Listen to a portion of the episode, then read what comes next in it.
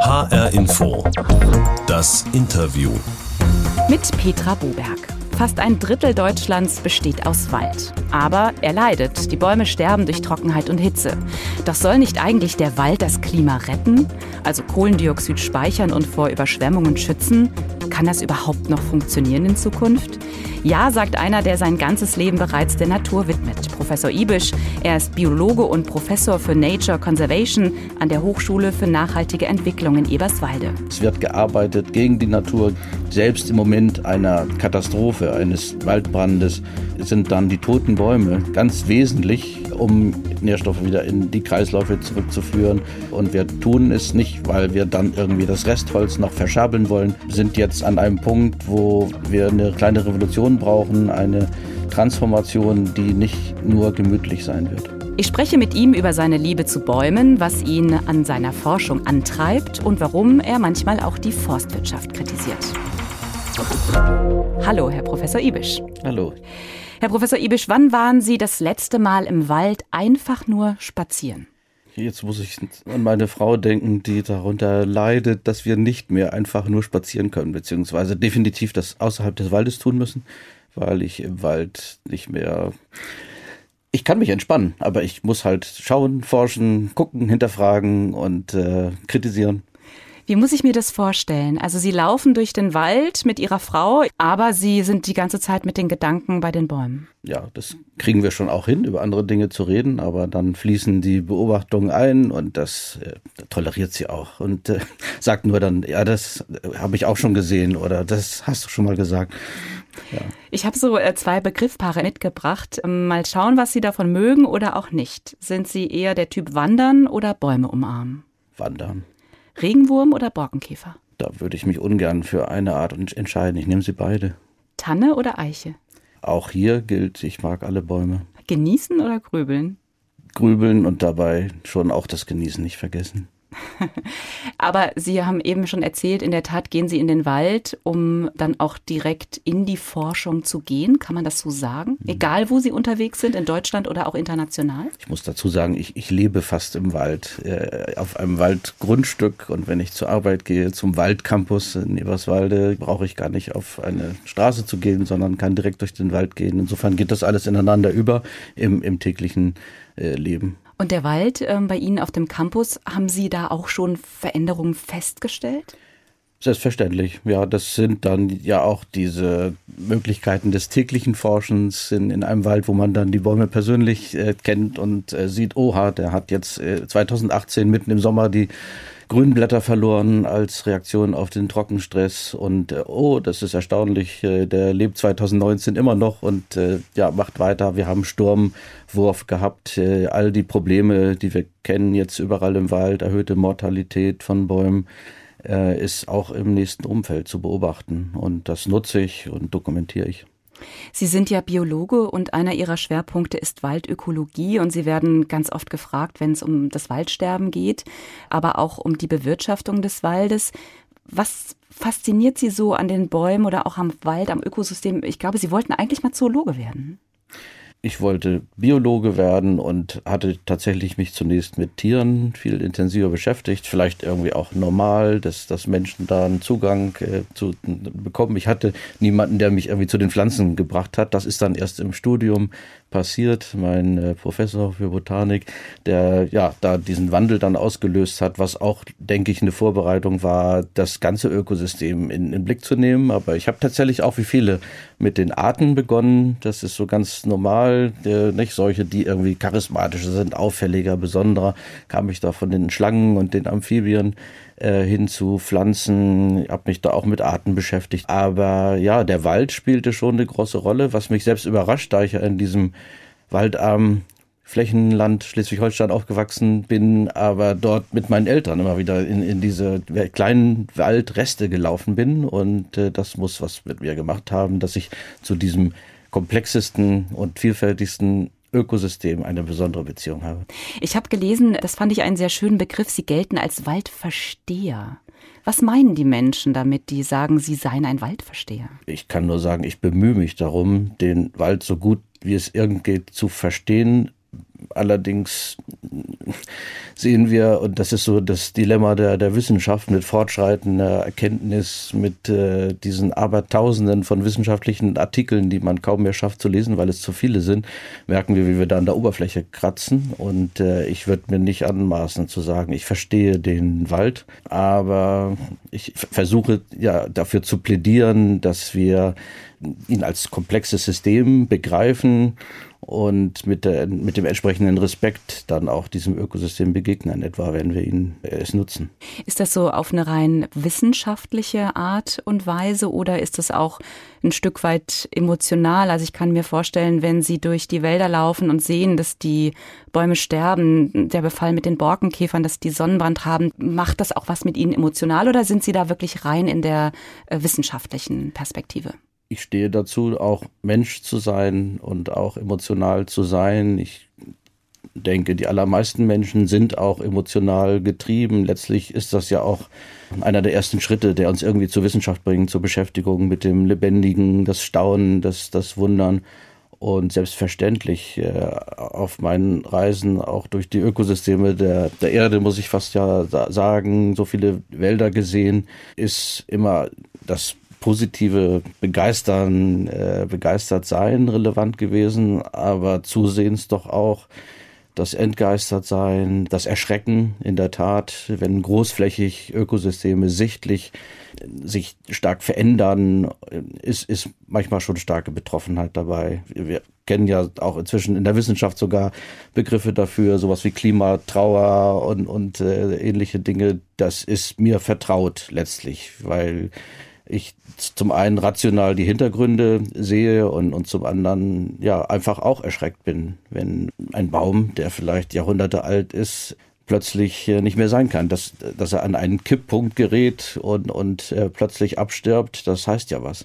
Sie sind ja international, Sie sind ja viel unterwegs. Gut, jetzt mit Corona gab es natürlich hier und da auch mal eine kleine Pause. Sie haben von dem Erschrecken auch gesprochen. Was erschrickt Sie am meisten? Also was haben Sie so wirklich ganz intensiv noch in Erinnerung von Ihren letzten Reisen, wo Sie selber für sich auch gesagt haben, oh. Es ist zum einen der Zustand der Ökosysteme, der doch so gründlich schwierig ist, äh, weil wir diese Natur von allen Seiten um, umzingeln, äh, zerschneiden und äh, malträtieren.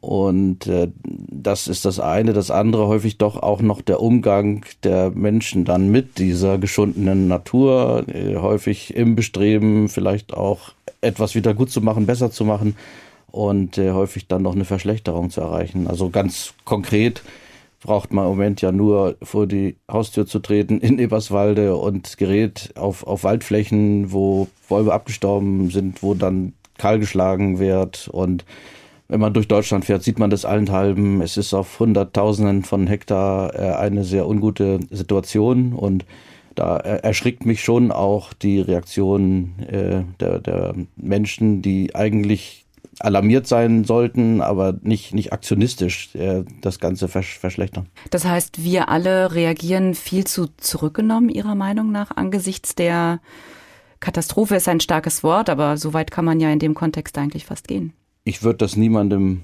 vorwerfen. Mir ist allerdings bewusst, dass ein Großteil der Menschheit, mehr als die Hälfte der Menschen wohnt in, in Großstädten, ein, ein Großteil der Menschheit doch sehr entkoppelt lebt von den Ökosystemen und nicht diesen unmittelbaren Bezug hat, nicht das unmittelbare Erleben des, des Schönen und des, was auch ja uns, uns positiv beeinflussen kann, aber auch nicht äh, ja, in der Lage ist, eigentlich zu sehen, wie Natur leidet. Aber klar, als Wissenschaftler ist man dann verdammt, im, im Detail mehr Probleme zu sehen. Seit 2004 lehren Sie ja an der Hochschule für nachhaltige Entwicklung in Eberswalde und Sie forschen ja auch zur Entwicklung des Klimas. Studien zeigen, die Sommer werden immer heißer, das empfinden wir selber auch.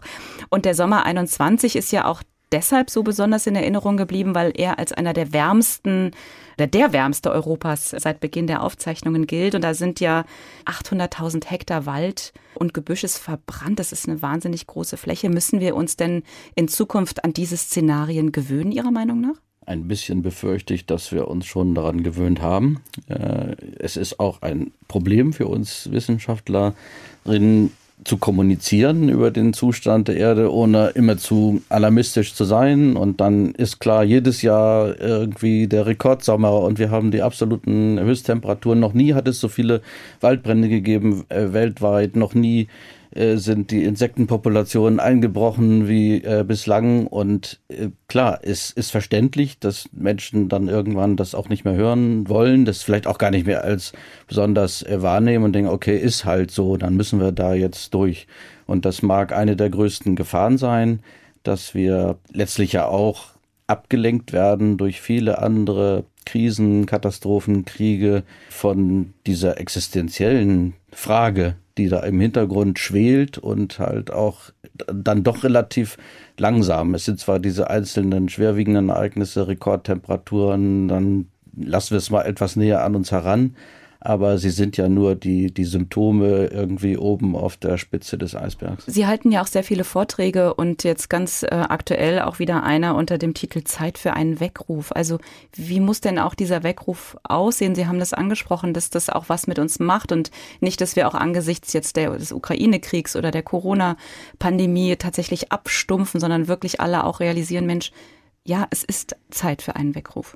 Ja, das ist äh, äh, schwierig, schon das Wort in den Mund zu nehmen, weil es diese Weckrufe eigentlich gibt, seitdem ich lebe. Wenn wir uns erinnern, äh, Studie, Bericht an den Club of Rome Anfang der 70er Jahre. Seitdem gibt es diese pathetisch vorgetragenen Rufe. Es gibt äh, immer wieder wissenschaftliche Publikationen, auch irgendwie die letzte Warnung oder Warnung an die Menschheit jetzt zu verschiedenen Themen und dann wieder Updates. Allerdings müssen wir sagen, dass wir jetzt in, in diese ja, Phase geraten, wo offenkundig diese Szenarien auch eintreten, die seit Jahrzehnten beschrieben werden. Und das macht die Situation nicht, nicht einfacher, weil man dann auch in Panik geraten könnte, so wie Greta Thunberg uns das empfohlen hat. Und ich halte das auch für richtig, wohl wissend, dass Menschen in Panik auch nicht klüger handeln. Also das ist etwas, wo wir noch intensiver sicherlich mit äh, Psychologen auch kooperieren müssten. Aber wir haben jetzt leider nicht mehr so viel Zeit. Und äh, klar, dann sind die Katastrophen da, die meist ja erstmal lokal sind, jetzt irgendwie Überschwemmungskatastrophe, Ahrtal, wo, wo dann auch sehr viel akute Kommunikation passiert. Also da, da, sind wir ja schon auch als Mensch aktiv geworden. Ja, und auch, auch in den Analysen. Es ist dann so viel gesprochen worden über Bodenverdichtung und äh, was mit den Hängen passiert ist und dass der, die Möglichkeit in der Landschaft fehlt, das Wasser zurückzuhalten. Und klar, dass auch der, der Klimawandel diese Extremereignisse herbeiruft. Aber es ist dann schon auch spannend zu beobachten, wie schnell das wieder vergeht in unserer Aufmerksamkeit. So, so sind wir halt auch. Damit da müssen wir uns realistisch beschäftigen. Was uns als Menschen effektiv und, und stark gemacht hat, ist jetzt auch äh, etwas, was uns in die Falle treibt. Nicht? Also, dass wir in der Lage sind, diese im, im, Englischen sagt man Shifting Baselines äh, nicht, äh, hinzunehmen. Also eigentlich wir verschieben ständig unsere Referenz.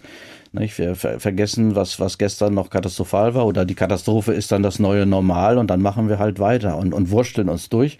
Und so ist der Mensch äh, erfolgreich geworden, hat sich über die ganze Erde ausgebreitet, alle Ökosysteme besiedelt, äh, eigentlich gegen alle Wahrscheinlichkeit als erste Tierart, muss man ja sagen, mhm. auf diesem Planeten. Mhm. Und äh, ja, wie, wie machen wir jetzt diesen Menschen klar, dass äh, es nicht weiterhin gut gehen wird, weil es immer noch irgendwie gut gegangen ist?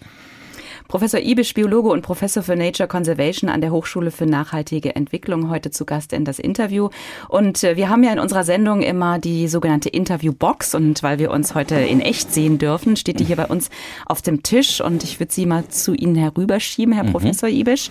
Und wenn Sie den Deckel öffnen, dann kommt da was Akustisches gleich raus. Okay.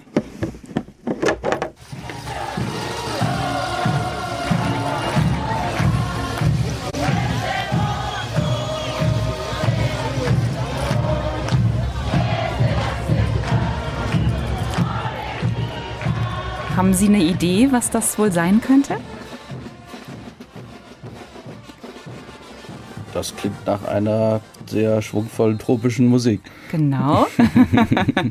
Wir spielen an auf Ihre Zeit in Bolivien. Das ist eine Musik aus dem Karneval, weil Sie haben ja sehr lange in Bolivien gelebt, tatsächlich mhm. neun Jahre.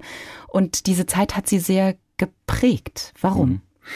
in, in vielerlei Hinsicht. Als Biologe bin ich ja hingegangen oder als ja, Biologiestudent noch äh, am Ende des, des Studiums und konnte dort eintauchen in einem Epizentrum der biologischen Vielfalt, in diese unfassbar komplexen Ökosysteme, die auch in einem vergleichbar guten Zustand waren, damals teilweise immer noch äh, sind, ja, gigantische Landschaften, wo wir dann kleinen Flugzeug irgendwie über den Regenwald geflogen sind und man zwei, drei Stunden nur Regenwald gesehen hat.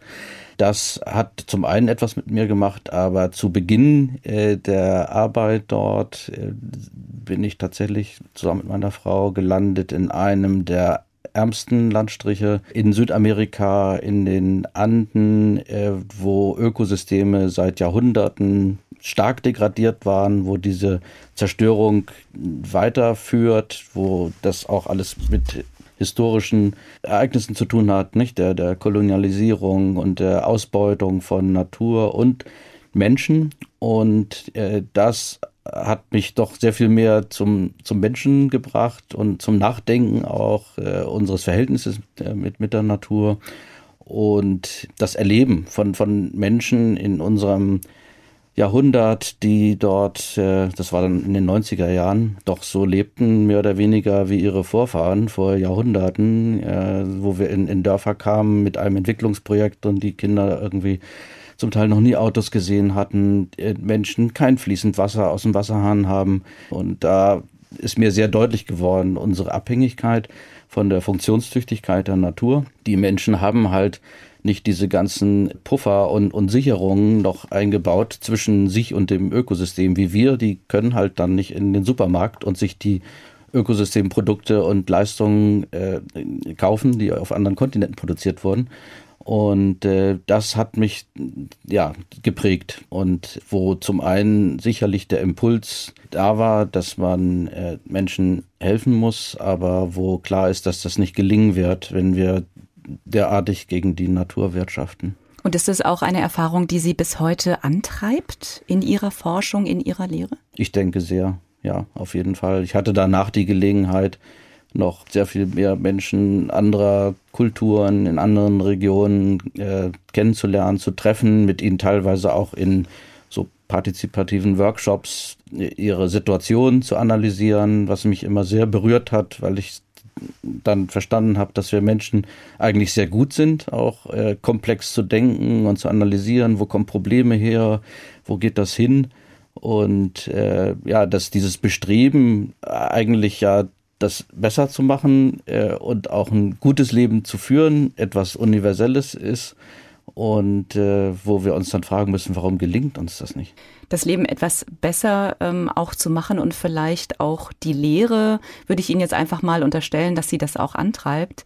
Ähm, ist das auch der Grund dafür, dass Sie jetzt aktuell ja mit dem äh, Förster und auch Autor Peter äh, Wohleben einen neuen äh, Studiengang bei sich an der Hochschule, also einen sozial-ökologischen Waldbewirtschaftungsstudiengang, so heißt er, planen? Klar, als Wissenschaftler gehe ich davon aus, dass es nützlich ist, Wissen zu haben, äh, das bestmögliche Wissen zu nutzen. Das ist, ist ja die Idee dahinter. Und äh, wo ich dann feststelle in, in verschiedenen Disziplinen und Bereichen, dass in der Praxis nicht immer das, nicht sämtliches Wissen ankommt und auch nicht genutzt wird oder vielleicht auch gegen existierendes Wissen gehandelt wird. Das hat äh, viele Gründe. Es wird tatsächlich immer schwieriger inmitten dieser Informationsexplosion, in der wir leben. Aber das Ringen darum, was relevant ist, diese Ambivalenz des, des Wissens einzuordnen und dieses gewaltige Nichtwissen äh, tatsächlich auch zu berücksichtigen, erfordert, glaube ich, ein Überdenken äh, der Lehre, des Lernens, nicht? Allerdings, jetzt, das klang alles sehr abstrakt, ähm, auch ähm, auf der Grundlage von ja, einer gewissen Haltung, auf Grundlage von Prinzipien, wo, Sie haben das gesagt, äh, das Wort sozial, ökologisch dafür steht. Es geht darum, dass äh, wir unser Ökosystem so nutzen, so bewohnen, so bewirtschaften, dass es dabei nicht weiter degradiert, dass es uns trägt. Ja, das ist ein wesentliches Prinzip. Wir Menschen sind Teil von diesem Ökosystem mit der dollsten Technologie, die wir uns geschaffen haben, mit den äh, großartigsten Computermodellen äh, oder irgendwelchen Teleskopen, die uns jetzt erlauben, unser schwarzes Loch in der Mitte unserer Galaxie ja. zu fotografieren. Das ist großartig, äh, hilft aber alles nichts. Sind wir immer noch Teil dieses planetaren Ökosystems, mit dem wir leben müssen.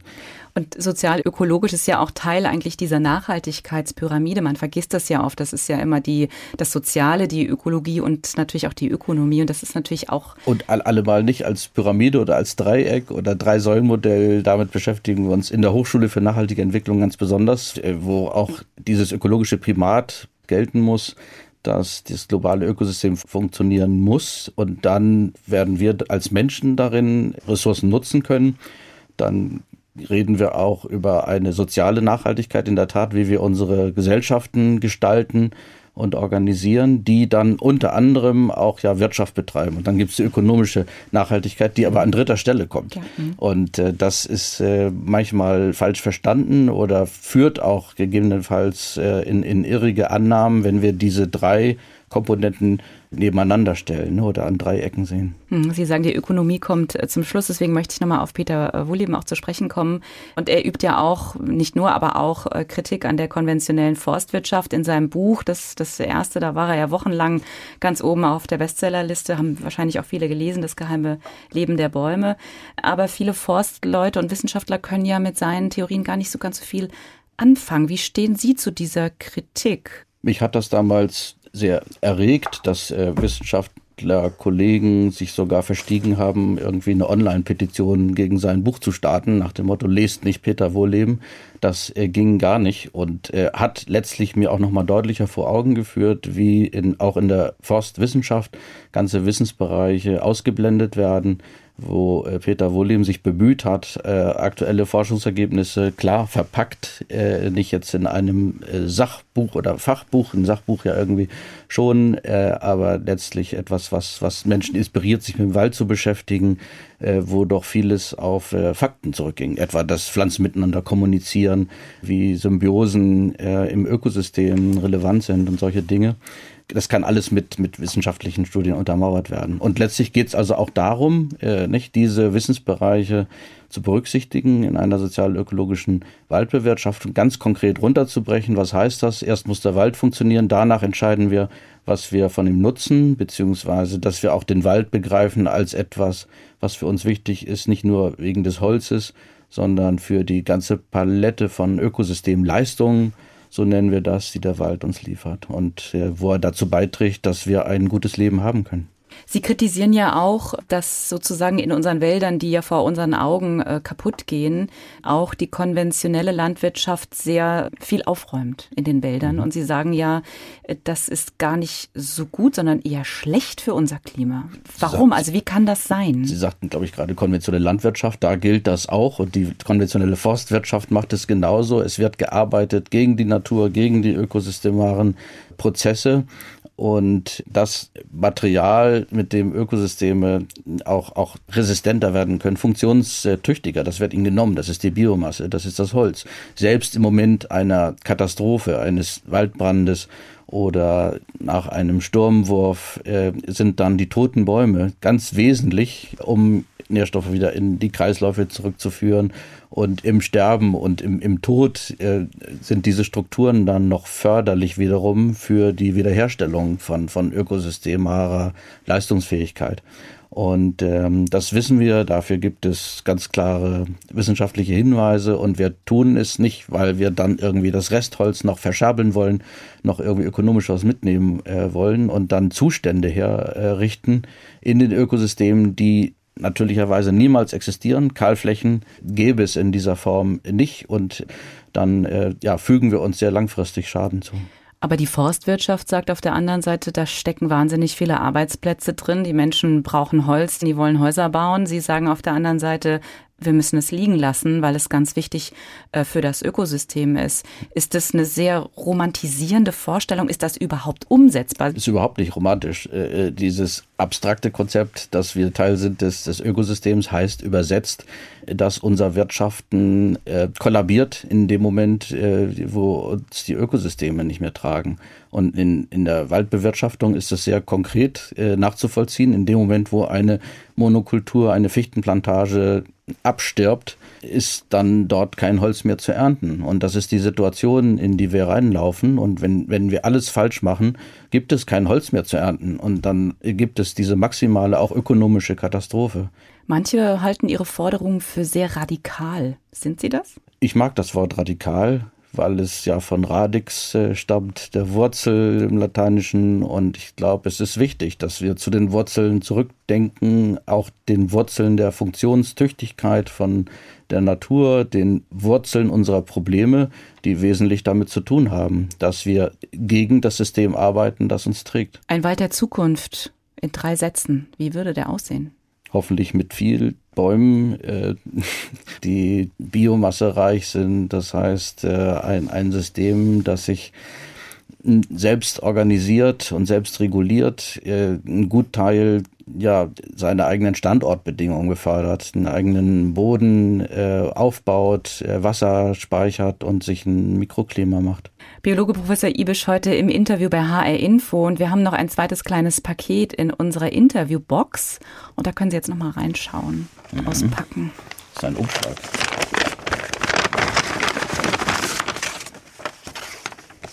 Was sehen Sie?